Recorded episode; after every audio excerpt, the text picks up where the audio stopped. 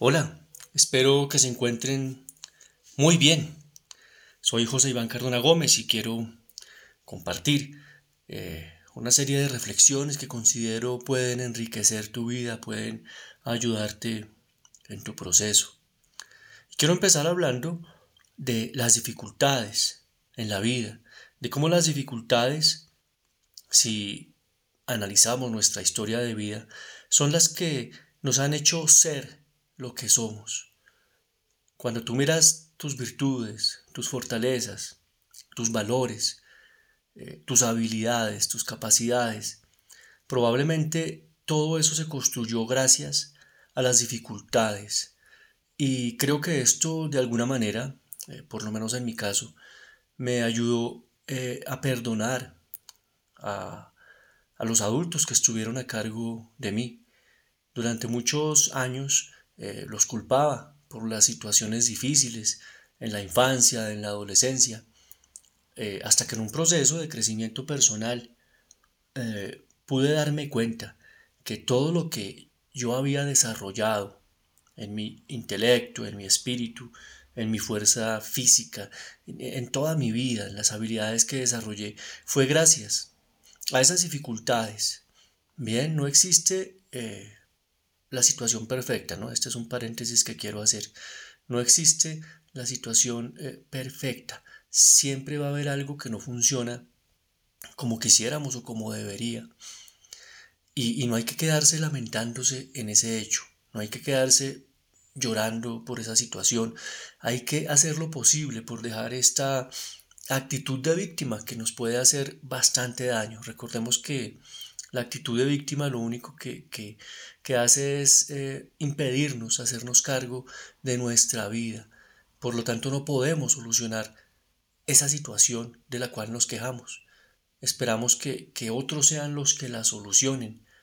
Bien, o esperamos eh, que de alguna manera se haga justicia y la gente a la que culpamos por esa situación eh, sea castigada, pero igual eso no solucionaría nuestra situación. Lo único que la puede solucionar es hacernos responsables de nuestra vida.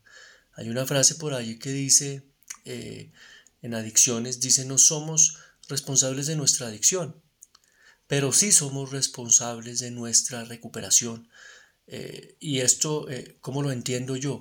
Entiendo que muchas veces no somos responsables de, de la enfermedad que tenemos o de la situación financiera o de una adicción Probablemente son muchas variables que interactúan, entre ellas la historia de vida.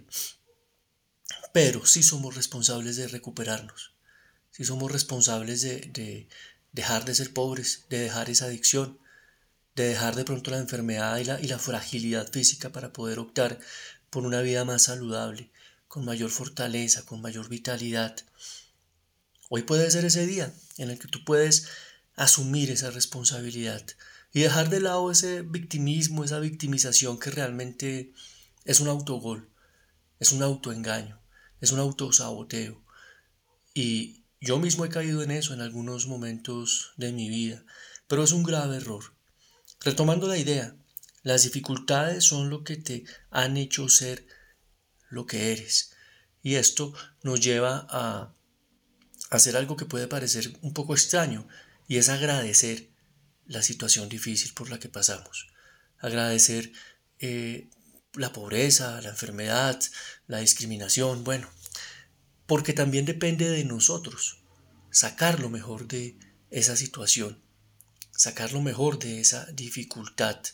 La situación puede ser la misma para muchas personas, de pronto, por dar otro ejemplo, eh, en una familia pueden haber varios hermanos, varios primos, y todos pueden vivir algo similar la violencia intrafamiliar, la pobreza, el abandono de, padre o madre, pueden vivir situaciones muy similares, inclusive alguna herencia genética de, alguna dificultad eh, en salud mental o física, pero aún así podemos eh, darnos cuenta de que no todos los hermanos o no todos los primos o no todos los niños de ese hogar asumen la situación de la misma forma. No todos reaccionan de la misma forma. No todos eh, asumen esa actitud de la que hablábamos de, de víctima, ¿no? Pobrecito yo, nadie me quiere, todos me odian. nadie me ayuda. Y es que nadie te va a ayudar y nadie tiene por qué ayudarte. El que tiene que ayudarse es uno mismo. Es una eh, realidad, ni triste ni alegre, simplemente es lo que es. Nadie tiene la obligación de ayudarte.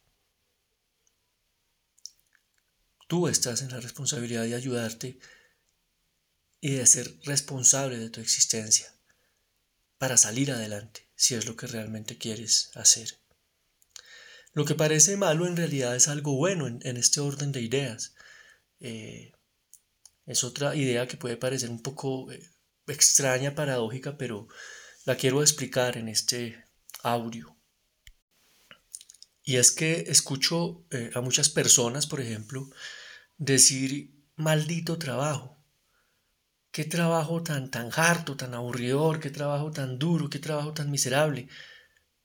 Y eso que parece ser algo malo puede ser algo bueno. Oye, pero ahí entra uno como psicólogo, como terapeuta, a conversar, ¿no? Y a, confrontar un poco. Oye, pero gracias a ese trabajo eh, te pudiste comprar tu casa o, has podido pagar el estudio de tus hijos o has, podido eh, pagar el automóvil en el que te mueves. Y pues tienes trabajo, no eres un desempleado más. Y, la gente se queja mucho, ¿no? Ah, este trabajo tampoco que pagan tan... Oye, si te has dado cuenta que estás por encima de la media de la población, que la mayoría de la gente gana tal vez la tercera, la cuarta parte de lo que tú ganas. Hay que ser agradecidos. Y vuelvo a la idea, lo que parece malo en realidad es algo bueno. La gente dice, mi esposa cómo molesta, cómo, cómo cantaletea, cómo fastidia, cómo, cómo jode. Bueno, pero tienes esposa. ¿Y por qué sigues con ella? Si sigues con ella es porque eh, en tu psicología, en tu subjetividad, sientes que ella te aporta algo. Ternura, amor, afecto, erotismo, eh, eh, apoyo concreto, algo te aporta. Y si te fijaste en ella, en medio de tantas miles de, mujeres, es porque algo bueno tiene, o por lo menos algo bueno tiene para ti. Y volvemos a lo mismo, lo que parece algo malo en realidad es algo bueno. Ah, estas piernas flacas, piernas de pollo, qué piernas tan feas, bueno, tienes piernas. ¿Cuánta gente no tiene piernas? ¿Cuánta gente no puede moverse por sus propios medios? Y, y aquí, bueno, aquí pararé de dar ejemplos porque pueden ser miles. Pero la idea es esa, la idea es que muchas veces lo que parece ser algo malo en realidad es algo bueno. Y depende de nosotros darle la vuelta a esa situación y salirnos de ese rol de víctima, salirnos de ese rol de pobrecitos y hacernos cargo de nuestra vida. Y eso implica eh, cambiar actos, hábitos, costumbres, eh, maneras de pensar, maneras de reaccionar. Y una manera de reaccionar es esta precisamente, dejar de quejarnos tanto, ser un poco más agradecidos y, tratar de verle lo bueno a las situaciones, tratar de ver qué hay de bueno detrás de lo que parece a primera vista algo malo. Ay, este apartamento tan pequeñito, bueno, pero tienes apartamento. Bien. Todo lo que parece malo en realidad puede ser algo algo bueno. Entonces, hasta el momento hay dos ideas fuertes, ¿no? Una es que las dificultades son las que te han hecho ser lo que hoy eres. ¿Sí? Toda esa historia de vida, de tristeza, tal, es lo que te ha hecho ser la persona fuerte, inteligente, aguerrida, eh, eh, trascendente que eres hoy. Y lo que parece algo malo, es la segunda idea, en tu vida, en realidad puede ser algo bueno, algo que tú puedes potenciar y redireccionar y resignificar, para utilizar un término terapéutico, darle otro significado. Tercera idea, nadie crece en zona de confort. Nadie crece en zona de confort. Eh, para los que nos gusta el deporte, sabemos que si estamos sentados en un sofá comiendo comida chatarra, viendo, eh, eh, canaleando, cambiando de canales, eso no nos va a hacer más fuertes ni más veloces ni más ágiles, ni, ni, nos va a ayudar a tener mejores reflejos, ni, ni, nos va a tener, ayudar a tener más resistencia, ni nos vamos a ver más atractivos eh, con esa conducta. Lo que hacemos a propósito los deportistas es ir al límite, llevar nuestro cuerpo al límite. Y allí es donde el cuerpo empieza a generar mayor fortaleza, mayor resistencia, mayor velocidad, mejores reflejos y a verse bien, porque realmente la belleza es una consecuencia lógica de tener salud física y mental. Y esto eh, creo que es importante pensarlo, reflexionarlo, analizarlo, conversarlo. Muchas veces eh, le preguntas a la, gente, ¿qué te haría feliz? No, pues ganarme la lotería y no volver a trabajar, quedarme en la casa acostado sin hacer nada. Eh, pero si uno se pone a analizarlo a profundidad, hacer nada no te, no te hace feliz. Estar eh, sin, sin, un sentido de existencia, sin, sin, un oficio, sin una tarea, sin objetivos, nada, sin tener nada por qué luchar, eso, eso realmente eh, ocurre todo lo contrario, nos volvemos infelices. Caemos en un sinsentido en la vida que, que, nos puede llevar a, a extremos depresivos. Nadie crece en zona de confort. Les decía que los deportistas, a propósito, se, llevan sus cuerpos al límite. Pero lo mismo se podría decir de los intelectuales. Sí, llevan su, su cognición, su mente al límite, leyendo cada vez más libros, eh, tomando cada vez más cursos, eh, eh, buscando gente más inteligente que ellos, para llegar al límite y poder crecer. Lo mismo puede decirse de la espiritualidad. El que busca un crecimiento espiritual busca los límites, busca situaciones, experiencias, lecturas, estudios, compartir con gente que esté más adelante para poder crecer. Por eso es un gran error conformarse con esa zona de confort y relacionarse con gente que está igual o, peor que nosotros. Vean, porque eso no, realmente no nos va a aportar mucho. Eh, hay que tratar de, ir a esos límites para poder crecer. Bien, la zona de confort no es confortable en realidad, es simplemente una zona eh, de costumbre, debería llamarse así. Es la zona a la que estamos acostumbrados, porque lo, diferente, lo desconocido nos genera mucho temor, nos genera mucho miedo, porque entra la incertidumbre y todo este tipo de cosas. Pero nadie crece en esa costumbre, nadie crece haciendo lo mismo, nadie crece con los viejos hábitos. Si quieres resultados distintos hay que hacer cosas diferentes. Tercera idea, el caos forma parte de la vida. Inclusive algunos científicos dicen que, la vida, como la conocemos, surgió del caos, del Big Bang, de todo, este tipo de cosas, ¿no? Eh, el caos forma parte de la vida. No significa que todo el tiempo tengamos que estar en crisis existencial, pero, pero sí forma parte de la vida. Y a veces eh, me encuentro con mucha gente que quisiera que la vida no tuviera problemas, que la vida fuera un camino recto, plano, sin, sin, sin agujeros, sin piedrecillas, eh, sin cansancio, sin agotamiento, eh, sin mucho sol ni mucho frío, sin lluvia. Y, la vida no funciona así. La vida tiene un caos eh, agregado. Inherente a la vida siempre va a haber algo de caos. y allí lo que marca una gran diferencia es la actitud que asumimos frente a estas situaciones de caos, frente a estas situaciones que no son como quisiéramos o como consideramos que deberían ser, pero que son, están ahí, forman parte de la realidad y deprimiéndonos o victimizándonos no van a desaparecer.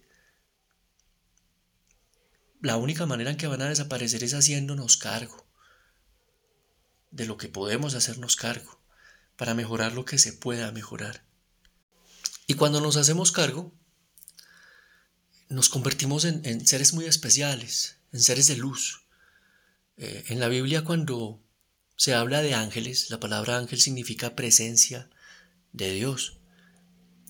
Y algo eh, que quiero compartir acá es que tú puedes ser un ángel para mucha gente, puedes ser presencia de Dios para muchas personas. No significa que tengas que adoptar personas o hacerte cargo de familias, no. Pero sí, en un momento determinado, una palabra tuya, una pequeña ayuda tuya, un apoyo concreto de tu parte, un auxilio, puede cambiar la vida radicalmente de una persona, de un grupo familiar, de un pueblo, de una comunidad. Y al revés, muchos ángeles, presencia de Dios, pueden aparecer en tu camino. No significa que ellos tengan que andar cogidos de la mano contigo y volverse los, tus super amigos, no. Son presencia de Dios, vuelvo y repito, que aparece en tu vida para darte una palabra, un consejo, a veces una confrontación, un llamado de atención, una ayuda concreta, un auxilio muy práctico, pero pueden cambiar radicalmente tu vida. Y creo que es bueno ser conscientes de ese poder que tenemos cuando dejamos de ser víctimas, cuando dejamos de considerar que es el mundo, las circunstancias u otras personas las que tienen que cambiar nuestra vida.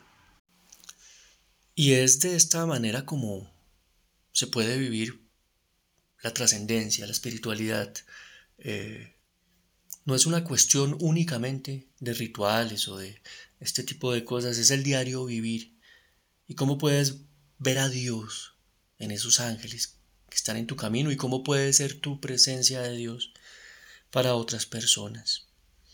Y el caos, eh, las dificultades, las cosas que parecen malas, son en realidad una ayuda, porque eso es lo que nos permite desestructurar esa falsa creencia que tenemos de lo que somos, esa falsa definición que tenemos de lo que somos esa neurosis, que en realidad es una máscara, bien, que nos otorga una falsa tranquilidad, un falso equilibrio, que podría ser esa zona de confort de la que hablábamos.